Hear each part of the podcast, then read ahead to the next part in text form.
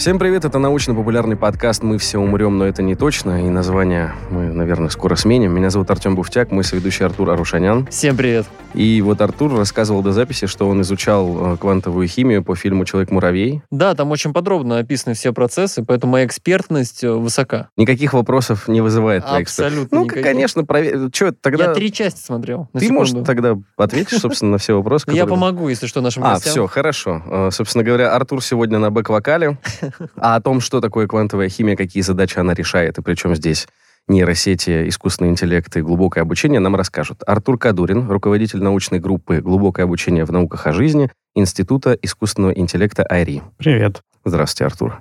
И Петр Жиляев, старший научный сотрудник Центра технологий и материалов Скалтеха. Да, всем привет, салют. Так, раз мы обещали, с этого и начнем. Что такое квантовая химия? Хороший вопрос.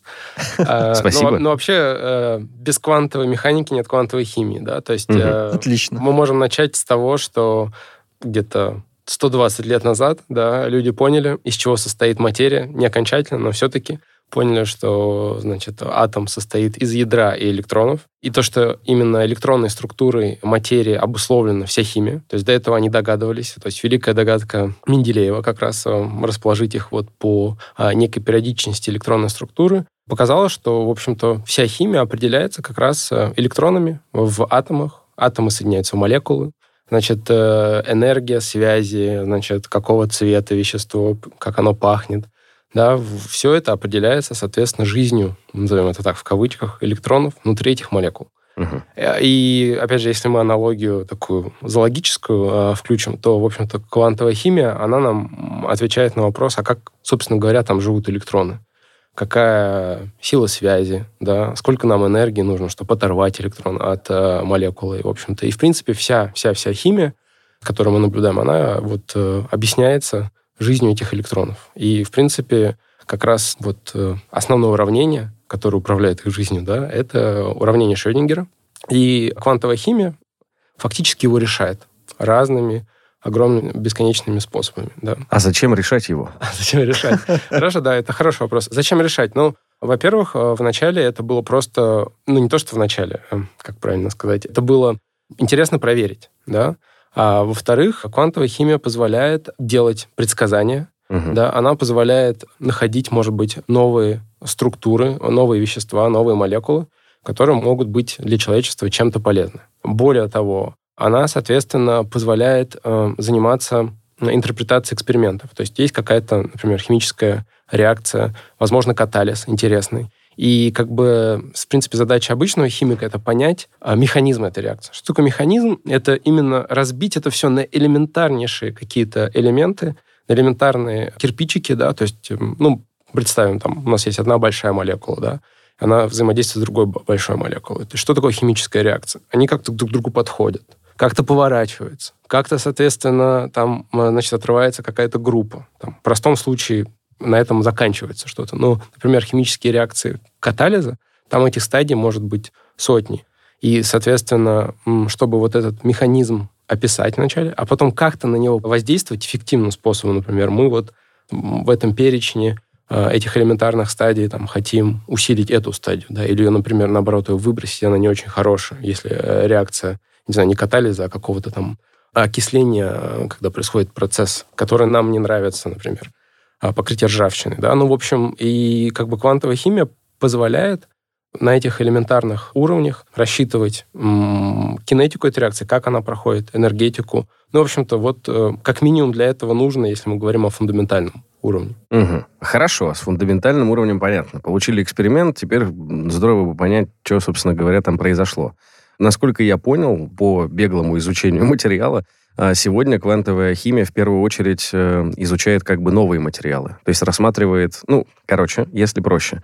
Есть задача получить какой-то новый материал или там химическое соединение, которое потенциально может стать лекарством, и для этого там нужно произвести 10 тысяч экспериментов. А квантовая химия позволяет их, ну, как вот у нас был выпуск про цифровые двойники. Мгм. То есть я понимаю, здесь, наверное, такой принцип, что мы с помощью вычислений каких-то проводим ряд экспериментов, находим каких-то претендентов и уже целенаправленно теоретическую, да, предположение какое-то экспериментом подтверждаем. Ну, это одна из малого количества областей, которые Мгм. можно. То есть, ну, в общем смысле, да, ну, то есть э, поиск новых э, молекул, новых материалов, да, это чем человечество занималось всю жизнь. Вначале они это делали как бы эвристически, да, то есть э, не нужно было знать квантовую химию, чтобы изобрести, ну, то есть, по крайней мере, как показывает практика, найти способы плавления железа, изобрести новые материалы, да, но чем дальше человеческий прогресс идет, тем, соответственно, сложнее вот так вот слепую находить что-то новое, интересное и полезное. И если мы на абстрактном уровне будем говорить, да, то да, квантовая химия — это один из инструментов, который позволяет человечеству, ну, может быть, э, чуть-чуть приоткрыть глаза, чуть-чуть посветить, в общем, на те места, где может быть что-то интересное, новое, необычное, да, вот как бы, да, здесь тоже это еще один аспект. Хорошо. Если одна из задач это поиск новых материалов, то остальные или наряду с ними большие задачи какие еще у квантовой химии? В принципе, основная задача это вот предсказывать э, движение электронов внутри молекул. И на самом деле люди вот само это уравнение Шрёдингер, они написали его сто лет назад, да, и, соответственно, разные слагаемые дописали, и все. Но основная проблема, что его очень сложно решать. То есть, э, во-первых, его невозможно решить аналитически на листочке с бумагой, да, то есть, э, когда даже уже она решается аналитически, фактически только для атома водорода, где есть только один электрон. Когда электронов у нас много в молекуле, аналитически невозможно написать решение. То есть и вот весь прогресс а, в квантовой химии, он связан с развитием вычислительной техники. То есть Мгм. потому что его решают численно. Чтобы решать уравнение численно, вам нужен компьютер, да, нужен вычислитель. И, соответственно, и параллельно шли два процесса. То есть люди придумали все более изощренные, сложные методы решения многочастичного вот этого уравнения Шрёдингера. Много частиц, я под этим подразумеваю, что много электронов. Да, то есть как бы вот 2, 3, 10. а, да, чем больше молекул, тем тяжелее атом, тем больше значит, электронов а, в нем находится, тем сложнее решать это уравнение. И, соответственно, одна из задач — это научиться решать это уравнение для большего числа электронов. Потому что мы можем и самолет рассмотреть на квантохимическом уровне, да, рассмотреть на, на, на уровне атомов и электронов. Но если вы посчитаете, сколько а, атомов в самолете, то это будет а, астрономическое число. Мгм. И, естественно, никто а, на таком уровне детализации самолет не рассматривает. Да, его рассматривают в качестве там, балка, вот такая сякая сякая. Но, а, соответственно, чем мы лучше, быстрее, эффективнее решаем уравнение Шрёдингера для электронов, тем на самом деле мы гораздо больший спектр явлений по размеру можем рассматривать на этом квантохимическом уровне, на самом деле практически самым точным, на котором человечество может это делать. Вот. И как бы одна из целей, да, такая, я бы сказал, э, с одной стороны абстрактно, с другой стороны очень достойная, это, в общем-то, увеличивать все время, делать экспансию и решать уравнение Шрёдингера для все большего, большего числа электронов. Это вот такая несбыточная цель всех людей с квантовой химией. Петр, а вот хочется сразу спросить, потому что вы сказали такое слово «невозможно». Ага. То есть у нас прогресс в квантовой, хи- точнее у вас, я в этом, к этому отношения, кроме фильмов, не имею, но прогресс квантовой химии, получается, ограничивается вычислительной мощностью компьютеров. Ну, в какой-то степени. Нужен вычислитель. Почему так важно? Человек физически не может посчитать, или это такое неадекватное количество человека часов, что это просто нецелесообразно просчитывать? Или вероятность ошибки большая? Почему компьютер? Здесь мы уже обращаемся в сторону некой самой проблемы в квантовой механике. Да? То есть квантовая механика — это набор уравнений, который имеет дело не с э, координатами, как мы привыкли, и скоростью. Да? Ну, то есть обычно в нашем мире, вот мы посмотрим на стул или на стол, да, у него есть координаты конкретные x, y, z. И какая-то скорость относительно, например, Земли, он сейчас не движется. А в квантовом мире все не так происходит. Там объект, он не описывается просто координатами x, y, z и скоростями. И более того, люди показали, что одновременно знать скорости и координаты объекта в квантовом мире невозможно. Да? Есть эм, соотношение неопределенности Гейзенберга, как раз который об этом говорит. И там все описывается такой штукой, э, очень непонятной, таинственной. Это волновая функция. Да? То есть э, где у тебя присутствует корпускулярно-волновой дуализм, то есть у тебя вроде это одновременно и объект, а вроде это и волна, да, некоторая как бы поле. Ужас. Поле, да, да. И вот эта как бы волновая функция, она все портит. То есть если мы рассмотрим, например, волновую функцию одного электрона, в принципе, она зависит от трех координат. И большой разницы от того, как мы привыкли описывать объекты в нашем классическом мире, нету. Но как только мы рассмотрим 2, 3, 4 электрона, то волновая функция одновременно начинает зависеть не от трех координат, а от там 6, 9, 12. Она становится многоразмерной. И проблема как раз вот, это называется проклятие размерности, что у нас вот объект настолько многомерный, да, что фактически с ним очень сложно работать в вычислительном плане. И то есть если мы посчитаем, мы сразу же утнемся, чтобы там описывать э, 12-мерную волновую функцию, нам не хватит всего объема памяти, который на данный момент человечество имеет, к примеру, да. То есть, и поэтому вот э, это очень сложно. И люди, очень большое количество людей уже в течение 100 лет вот пытается а, упрощать. Да, как говорил Ландау, физика — это искусство упрощать. Вот. Э, упростить вот эту ужасную историю, ужасного этого монстра, превратить в него что-то такое, пригладить его, э, подстричь этого ежика и превратить его в что-то более-менее удобоваримое, да, с чем можно работать. Что мы вообще считаем? То есть, смотрите, насколько я понимаю, нужно посчитать координату электрона во всех возможных позициях или как? То есть вот у нас ядро, там есть у нас протоны, электроны, и этот электрон вертится вокруг протона. Много, он эле... слу... много электронов. Ну, много, да-да-да, много электронов. Это случайное движение? Нет, как раз оно управляется вот этим уравнением Шрёдингера и фактически потенциалом, то есть э, полем, которое для электронов генерирует ядро, и другие электроны. И вот другие электроны, если бы было только ядро, было бы все, все просто легко. Угу. Да, и в каком-то смысле, ну, мы же можем движение в Солнечной системе рассматривать. У нас в каком-то в каком-то виде тоже есть э, Солнце, которое создает сильное гравитационное поле, и планеты, которые вокруг него э, вращаются. Но Проблема, и в принципе она есть и в небесной механике, что электроны между собой очень сильно взаимодействуют, они отрицательно заряжены. Угу. Да? Планеты тоже взаимодействуют гравитационным взаимодействием, но ну, им легче пренебречь, чем взаимодействие между электронами.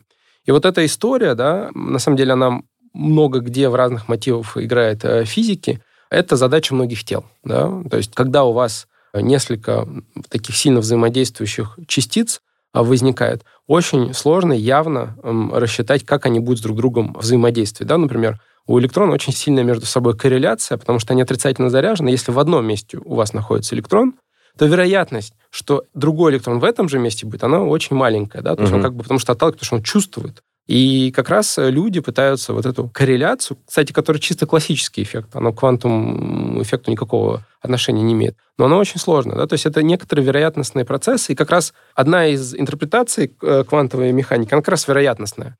И вот эти как бы волны вероятности, это другое название для волновой функции, как раз вот с ними достаточно в этом смысле сложно работать, да, и очень много сил направлено на то, чтобы, в принципе, расшифровать, а как живут электроны, да, ну, то есть там есть э, история, когда электронов очень много, да, то есть большая их плотность. Там люди поняли, что они по определенному образу коррелируют. Или низкая плотность. Некоторые пределы, некоторые абстракции, да, где э, вот в этих моделях, э, немножко теоретизированных, ну, например, есть точное решение. Ими активно пользуются. Но это вот для таких модельных случаев, которых угу. в жизни не так много. На самом деле, аналитически, да, задача э, решается вот для атома водорода и для молекулы водорода, когда есть два водорода и один электрон. Аналитически это? Это имеется в виду, вы получаете просто формулу, да, абсолютно точную в, виде, в, в этом виде. Да? Но опять же... И она дает ответ на вопрос? Она дает на, на этот вопрос, например, какая сила связи между электроном и протоном. По какой траектории вероятностной электрон движется вокруг ядра. Но если электрона два, то, то уже... нужно применять э, численные... Потому что они друг на друга будут влиять. Да, и даже угу. более того. То есть это вот мы говорим на уровне таком простом. Но ситуация настолько иногда бывает сложная, что вот э, законы, по которым электрон движется, потенциал, в котором движется электрон вокруг ядра, они же тоже в некой абстракции сделаны. Например, э, аналитически можем решить, если будем предполагать, что размер протона конечный. Если, соответственно, размер протона уже не конечный имеет, мы должны его учитывать. Должны учитывать магнитное взаимодействие. И mm-hmm. так называемый вот этот потенциал, в котором электрон движется, гамильтониан, он, в него начинает добавляться дополнительные сложности. сложности. И на самом деле, вот э, в последнее время есть работы, где люди на полном серьезе, они, конечно, уже решают вот эту усложненную задачу для водорода не аналитически, но они решают ее так точно, что если сравниваться с экспериментами спектроскопическими, то есть э, имеется в виду, можно возбуждать водород, он будет входить на другие орбитали и излучать свет. Mm-hmm. Да, то есть как, э, да, это, что с помощью этих спектроскопических э, экспериментов и составляя э, значит, вот этот эксперимент и теорию, можно из этих экспериментов, например, посчитать размер протона. Хотя до этого, да, это вот э, одно из достижений квантовой химии, нужно было какие-то огромные ускорители, все такое, все такое. То есть есть целое направление, где, если мы будем очень точно решать уравнение Шрёдингера в квантохимическом смысле и сравнить их суперточными спектроскопическими экспериментами, то есть там, на какой длине волне значит, излучается свет после возбуждения, то мы, в принципе, из этого можем вытаскивать прям такую фундаментальную информацию. Так, например, mm-hmm. до сих пор дискуссионный вопрос, а если у электрона размер, есть ли у него дипольный момент? Да, то есть, может быть, и есть, но он очень слабый, его никак не могут схватить. И вот один из вариантов, тоже у нас в России занимаются группы по квантовой химии, где вот они как раз пытаются, может быть, для простых систем решать это уравнение очень точно и вытаскивать оттуда вот эту сверхточную информацию просто за счет только того, что вот это уравнение Шрёдингера, они очень классно умеют э, решать, да, там, со всеми, со всеми дополнительными слогами. То есть нужно понимать, что все равно квантовая химия, она упрощает, несмотря на то, что Я сегодня умное слово узнал, аппроксимирует, да, это, собственно, и есть упрощает. Я хочу задать очень короткий, очень глупый вопрос. Ну давай, человек-муравей, задавай. Человек-муравей. Но я должен ради слушателей. Сейчас мы несколько раз, точнее, не мы, Петр, несколько раз подряд сказал уравнение Шрёдингера. Угу. Вопрос, внимание, угу. он имеет что-то общее с котом Шрёдингера? Ну, может быть, Артур. Да, но это тот самый Шрёдингер, конечно. Не то, чтобы у него был кот, но мысленный эксперимент с котом, помещенным в черный ящик, это именно о нем.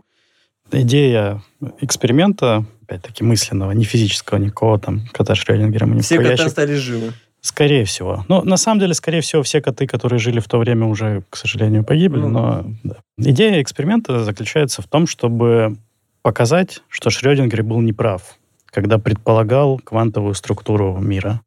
Собственно, один из его оппонентов предложил вот этот самый мысленный эксперимент, сказал, ну не может же быть такого, что вот мы, значит, поместим кота в черный ящик, настроим там какой-нибудь вот квантовый механизм убийства этого кота, и поскольку мы не знаем ответа, то кот то ли жив, то ли мертв. И это звучит логично. Э, вот, такого не может быть. И, собственно, этот эксперимент должен был опровергнуть теорию, которую предложил Шрёдингер, но по факту, конечно, в наш мир, э, в нашу историю этот эксперимент вошел скорее как, наоборот, демонстрация того, что происходит. Но современная демонстрация тоже на таком же уровне, намного более, мне кажется, понятная. Это квантовая запутанность носков. Когда, значит, у вас перед вами два носка лежит, и вы не знаете, какой из них вы наденете на левую или на правую ногу. И неважно, на самом деле, на каком расстоянии друг от друга они лежат. Но как только один вы надеваете на левую, второй автоматически становится правым. Обалдеть. Ну да. А, независимо от того, на каком расстоянии они друг от друга, соответственно, можем предполагать, что информация передается как-то там квантово. Ну, и такого, конечно, довольно много, но я боюсь, что Петр задал сейчас такую планку, что со своими примерами... Нет, отличные примеры. Но мне что-то подсказывает, что вы все-таки, ну, не такие задачи решаете в своей работе. Ну да, безусловно, конечно, задачу, задачу про носки мы максимум на собеседовании можем задать, но э, на самом деле вот э, по, к вопросу о приложениях, того, mm. к тому, где это применяется, помимо фундаментальной части, в которой, конечно, Петр намного больше, наверное, понимает, чем я, чисто прикладные а, аспекты, помимо разработки новых материалов, поиска новых материалов перспективных, а, одна из тоже больших задач — это, собственно, разработка новых лекарственных препаратов. Они, понятно, тесно связаны. Мы с точки зрения квантовой химии там, решаем примерно одну и ту же задачу, просто mm к разным типам веществ и в разном применении. Ну и так же, как с материалами, в разработке новых лекарственных препаратов нам важно понимать, как себя поведет молекула в той или иной ситуации. И если мы можем численно это предсказать, то нам не нужно делать дорогой эксперимент. Угу. Чем более точно мы можем это предсказать численно, тем меньше экспериментов нам придется сделать в будущем. Это, ну, как бы совершенно понятно, почему это хорошо.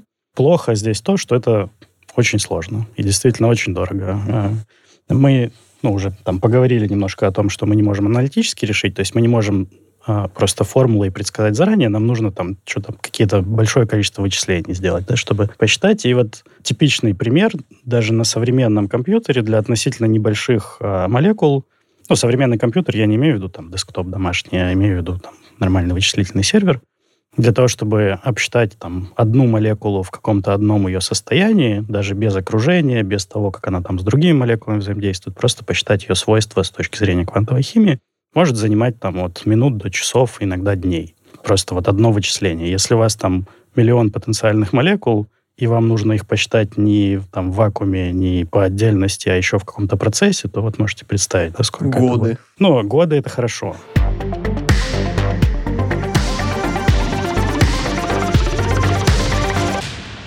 Ну вот вы привели пример, к слову, как будет взаимодействовать молекула. Я так понимаю, что я находил такую задачу, что разрабатывается, например, какой-то новый вид лекарственного препарата, и нужно понять, как вот эта молекула химического вещества, она будет взаимодействовать с другими молекулами, там, собственно, нашими, нашего организма или с другими компонентами препарата и так далее. И, собственно, решение вот э, задач квантовой химии позволяет, ну, должно позволить понять, как эти молекулы взаимодействуют друг с другом. Да, все верно, да. Но э, этот подход, он не то чтобы новый, то есть численные методы там, в э, разработке лекарств и материалов, они применяются давно. Помимо квантовой химии есть более классические традиционные методы вычислительные, когда мы там, ну, примерно прикидываем, как, в принципе, себя ведет молекула, записываем а, тоже с помощью набора уравнений, но которые легко решить. Не уравнением Шрёдингера, а какими-то там более простыми уравнениями. Ну и реш... получаем приблизительное решение. Мгм. да. И это позволяет там отфильтровать совсем какие-то безумные кандидаты молекулярные э, или там предсказать для какой-то супер хорошей молекулы, даже если приблизительно, но мы сразу видим, что она очень хорошо взаимодействует так, как нам надо, то, значит, отправить ее уже в эксперимент проверять. То есть пофильтровать немножко всю Мгм. эту историю. А квантовая химия, если у вас бесконечные вычислительные мощности, позволяет решить не приблизительно, а точно эту задачу. Да?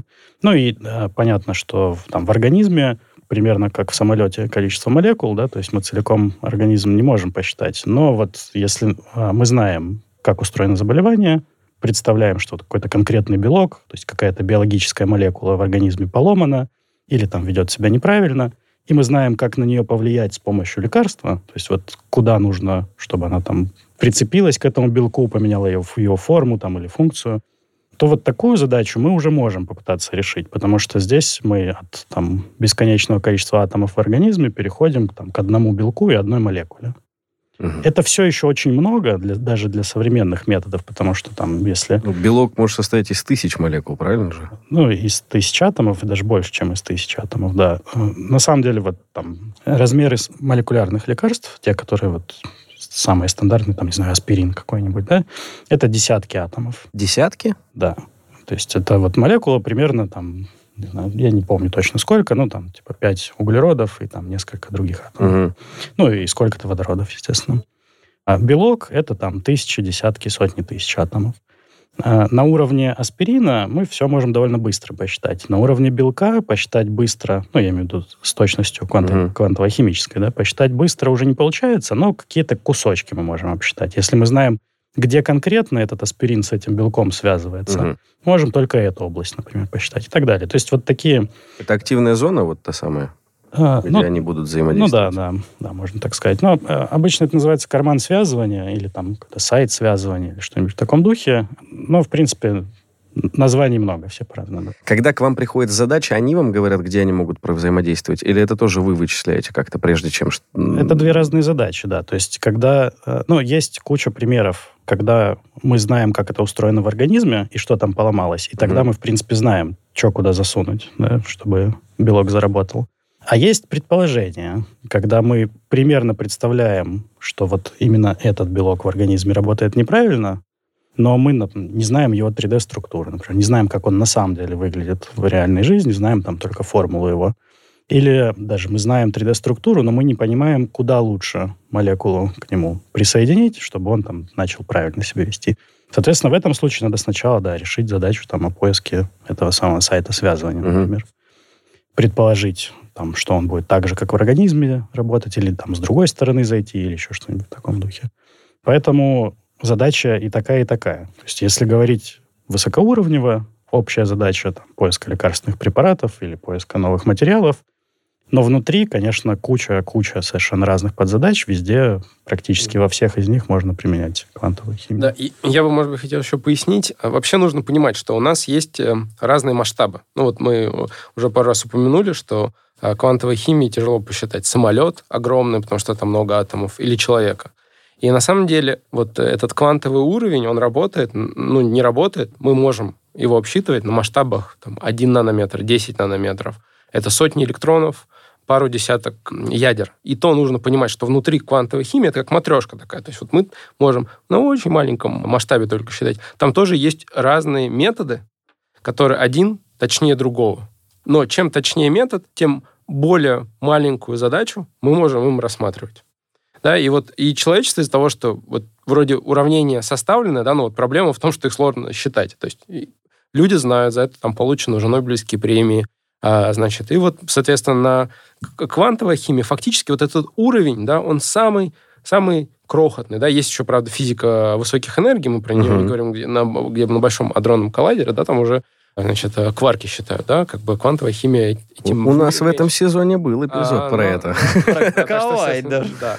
Второй, вот это как бы, будем начинать, это самый такой точный, но уровень атомов и молекул. Следующий mm-hmm. уровень, а, который есть, это уровень, его называют обычно классического атомистического представления. Когда мы, вот а, про то, что говорил Артур, когда мы белок не можем квантово посчитать, да, но мы можем зато сказать, что где атомы, то есть мы на атомном уровне считаем. То есть там решается, на самом деле, уже а, уравнение Ньютона, да, ma равно f. Вопрос, откуда брать вот эту силу f. Угу. Да, она, кстати, вот откуда-то берется из а, кванта, квантохимического уровня. Это уровень атомистического моделирования. На нем вот как раз уже биологи активно работают, то есть на нем можно представить кусок мембраны молекул, э, клетки, клетки простите, да, да, да. представить, соответственно, как белок туда вставлен, э, какие вещи там... Молекулярная там, биология. Ну, это да, это э, как бы, или представить, как э, фуллерен, да, сделан, кусок графена. Это все, значит, вот это наноистория, да, она часто механически представляется на атомистическом уровне. Но, опять же, даже здесь надо понимать, что человечество может рассматривать, ну, миллиард молекул, 10 миллиардов молекул, да, и, в принципе, только недавно люди смогли сделать этот фолдинг э, белка, да, когда они сделали первичную структуру белка вот на этом от атомном классическом уровне, там нет никакого ранее Шрёдингера, там это все классическая механика. И как он сворачивается, да, то есть был Дэвид Шоу, который человек, который сначала заработал много денег на э, фондовой бирже, он был профессором, значит, э, по-моему, по информатике. Потом, соответственно, была мечта, он построил свой на заработанные деньги суперкомпьютер, нанял программистов, которые, значит, э, оптимизировали академическое ПО, которое было разработано, угу. и, соответственно, железо. И вот стал делать такие рекордные там симуляции. И, в принципе, он один из первых показал, ну, его группа, вот эта вся история, что действительно как бы э, вот это э, атомистическое э, моделирование, оно работает. Что действительно они взяли первичную структуру белка из аминокислоты, и она свернулась. Вот. Это первый уровень. Но, опять же, там только, я как говорил, несколько миллиардов молекул. То есть уже самолет, тело на этом уровне ты не а, посчитаешь. И выше уровень, его называют континуумом. Да? Это когда мы уже работаем не на уровне атомов и молекул, а работаем на уровне непрерывной среды. Да, то есть там уже решаются некие другие уравнения, да, которые люди считают. Аэродинамику, гидродинамику. То есть самолеты на этом уровне да. рассчитываются. То есть я к тому, что нужно понимать, что вот э, современная, как это правильно назвать, ну, не совсем физика, да, ну, то есть мы, э, человечество, как я говорил, вот это любимая моя фраза Ландау, искусство упрощать. То есть мы всегда пытаемся работать вот на том уровне масштабов, они есть разные, получается, физики, вычислительной инженерии, на котором это, в общем-то, эффективно. Потому что э, считать самолет на уровне атомов это невозможно. Ну, э, принципиально возможно, но вычислительно не, невозможно. Просто вот это небольшая моя ремарка по поводу того, что чтобы была вот эта правильная картина, да, ну, то есть в каких масштабах мы работаем. Ну, и там, и там люди, в принципе, достаточно, в общем-то, эффективно могут считать. Но задача именно такая, некоторая правильно передавать информацию с одного масштаба на другой, чтобы все это, в общем-то, эффективно и синергично работало. Но сейчас как бы появился, что там, uh, Game Breaker, да, который вот в качестве как раз нейросетей,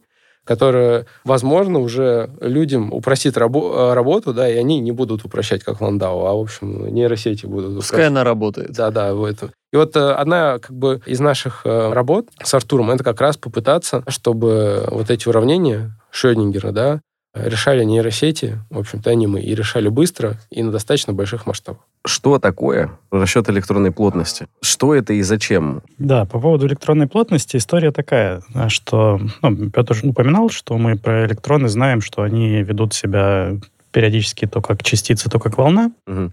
И когда мы говорим про волну, мы на самом деле говорим не про какую-то там физическую волну, вот, которая по реке или морю идет, а про то, с какой вероятностью, в каком месте пространства мы этот самый электрон встретим. Мгм. Ну, идея здесь такая, что он как-то там размазан. Мы, когда смотрим своими глазами на молекулу, даже когда мы ее не видим, мы представляем, что там где-то там электрон бегает. Если мы попробуем померить, где конкретно он, этот электрон, находится, то мы можем вот в конкретной точке его поймать или не поймать. А, Соответственно, да. Ну, Да, ну, можно себе представить, что это как... Ты фотографируешь, у тебя бегает заяц по черной комнате, там, не знаю, ты включаешь свет, и вот сейчас он в одном месте, ты выключил. Стробоскоп. Да, включил второй, он в другом месте. Да, и электронная плотность это по сути распределение вот той самой вероятности, с которой мы можем увидеть электрон в той или иной точке. Мгм. То есть фактически а, он не где-то в одном месте находится, а размазан с большей или меньшей плотностью по пространству.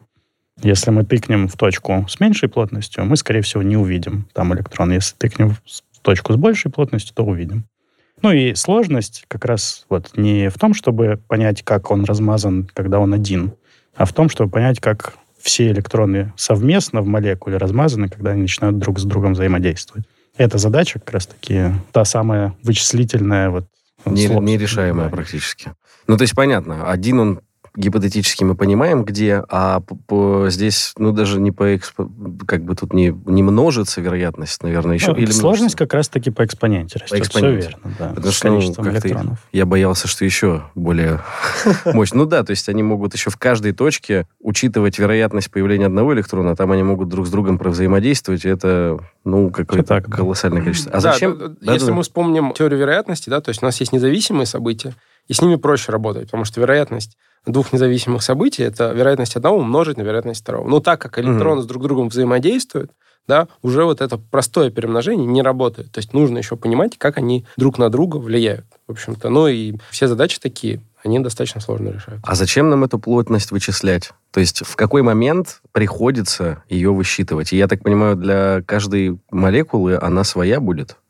Не, Или не даже- просто для каждой молекулы, а даже в каждый момент времени для молекулы она может быть своя, потому что Ого. молекула, она не статична, Ну да. она как-то там движется немножко у нее. По сути, мы когда говорим про там, изменение э, формы молекулы, мы на самом деле говорим скорее про изменение положения ядер атомов внутри молекулы, как они подвинулись друг относительно друга. Но вместе с движением а, ядер меняется и та самая плотность электронная, а это уже а, на нее обусловлены все там макросвойства молекулярные или там даже квантовые свойства в том числе.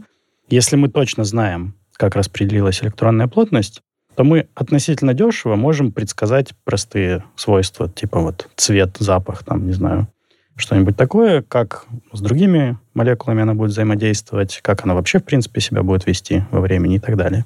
Если мы не знаем электронную плотность, то мы можем только на уровне классической механики, как Петр говорил, пытаться предсказать, как будут там двигаться протоны, как будут двигаться ядра атомов. Такой подход тоже дает там свои результаты, но он приблизительный.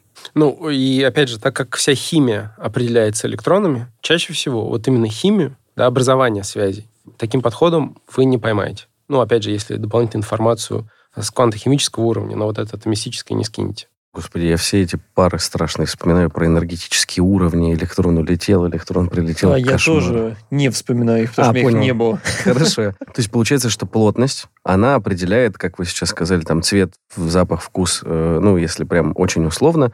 Тогда такой вопрос. Можно ли на это как-то повлиять, чтобы мы получали определенные, вот, собственно, необходимые для решения задачи какие-то показатели, характеристики? Вот. Да, конечно. Ну, это, собственно, основная задача поиска вот новых структур, да, когда мы знаем, какие свойства мы хотим получить, Мгм. и пытаемся подобрать молекулу или материал, который будет обладать этими свойствами. Соответственно, традиционный подход, он, в принципе, до сих пор работает и до сих пор сохранился, это перебрать какое-нибудь большое количество потенциальных молекул или материалов и посчитать, будут ли у них эти свойства. Понятно. да? Э, Соответственно, вся там классическая фармацевтика на этом построена. Мы берем там огромный пул молекул, капаем в пробирку и проверяем, как, какая из этих молекул дает нужное свойство. Ну, это, собственно, эмпирический такой Да, ну, экспериментальный ну, и да, его иногда называют еще подходом Эдисона. То есть, э, когда он собирал сотни людей в э, комнате, да, и они пытались найти вот эту нить накала. И там была байка, что даже они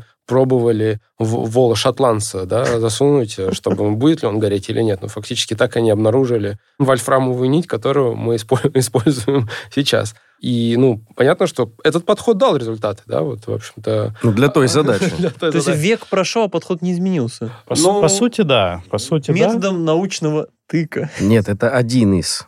Один. А, собственно говоря, Верно, да. Ну, элегантный. Поскольку э, вот такая задача в такой постановке, когда мы пытаемся выбрать из возможных молекул ту, которая подойдет, ее можно решать по-разному, ее можно решать эмпирически, ее mm-hmm. можно решать численно, как мы обсуждали, там по-разному пытаться. Но а, поскольку эта задача, в принципе, бесконечного размера, то есть количество возможных молекул, оно там практически не ограничено.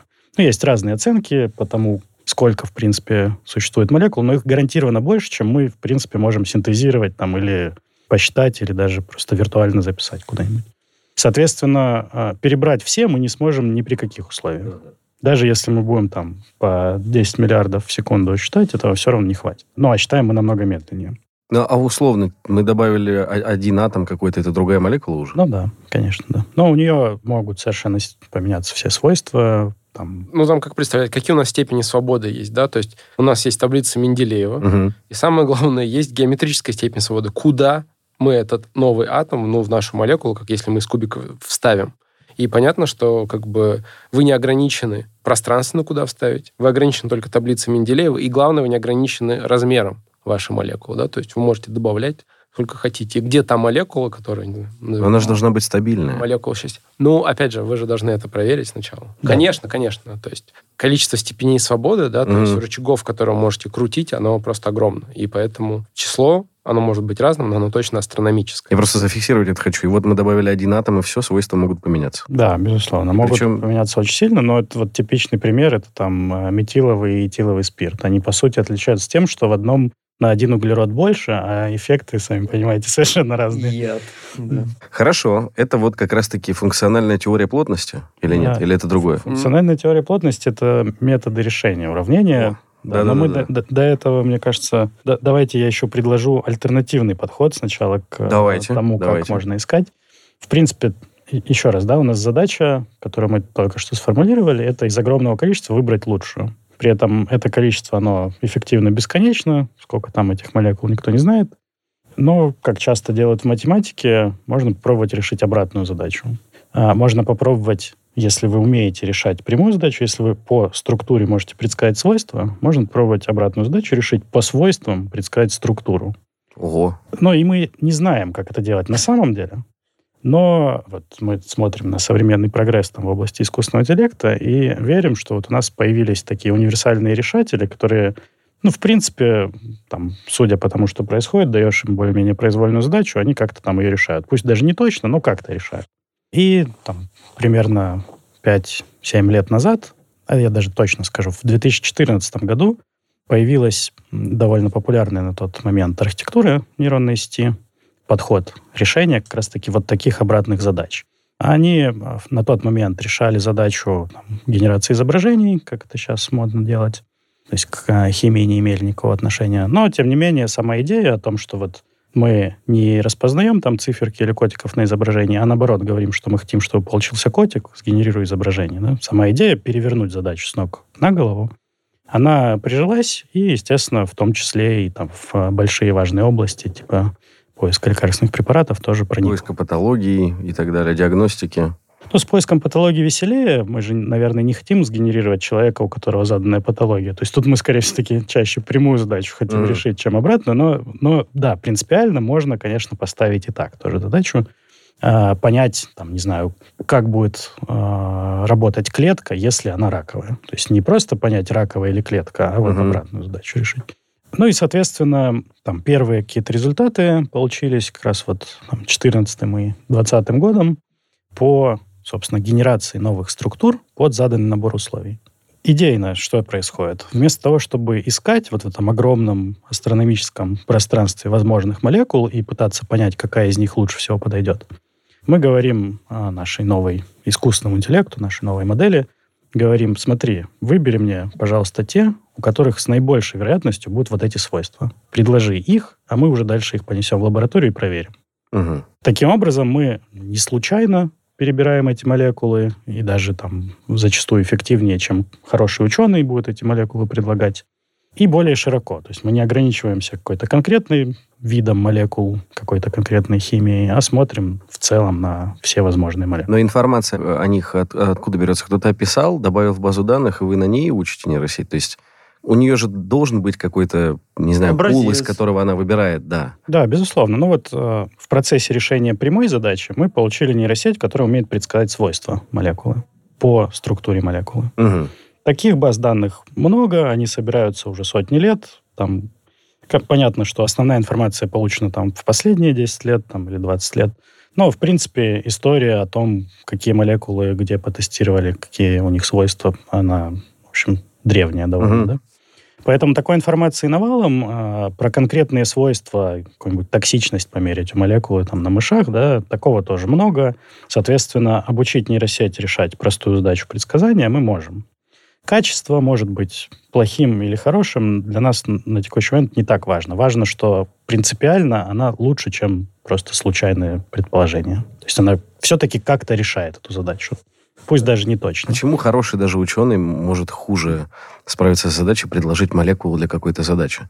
То есть у него просто в голове нету всей информации о всех молекулах, которые сейчас есть. Да, очень часто а, происходит так, что большие ученые, которые занимаются разработкой лекарств, например, они сфокусированы на очень узкой области, они очень хорошо понимают химию и биологию там, какого-то конкретного процесса, естественно, они хорошо и намного лучше там, нас понимают химию и биологию там, соседних процессов и Мгм. в целом области, но все равно, поскольку они всю свою жизнь фокусировались на довольно узкой предметной а, Области. области Мгм. да. Вы, вы даете, кстати, билеты на поезд за повторение слова «область», как в дне радио?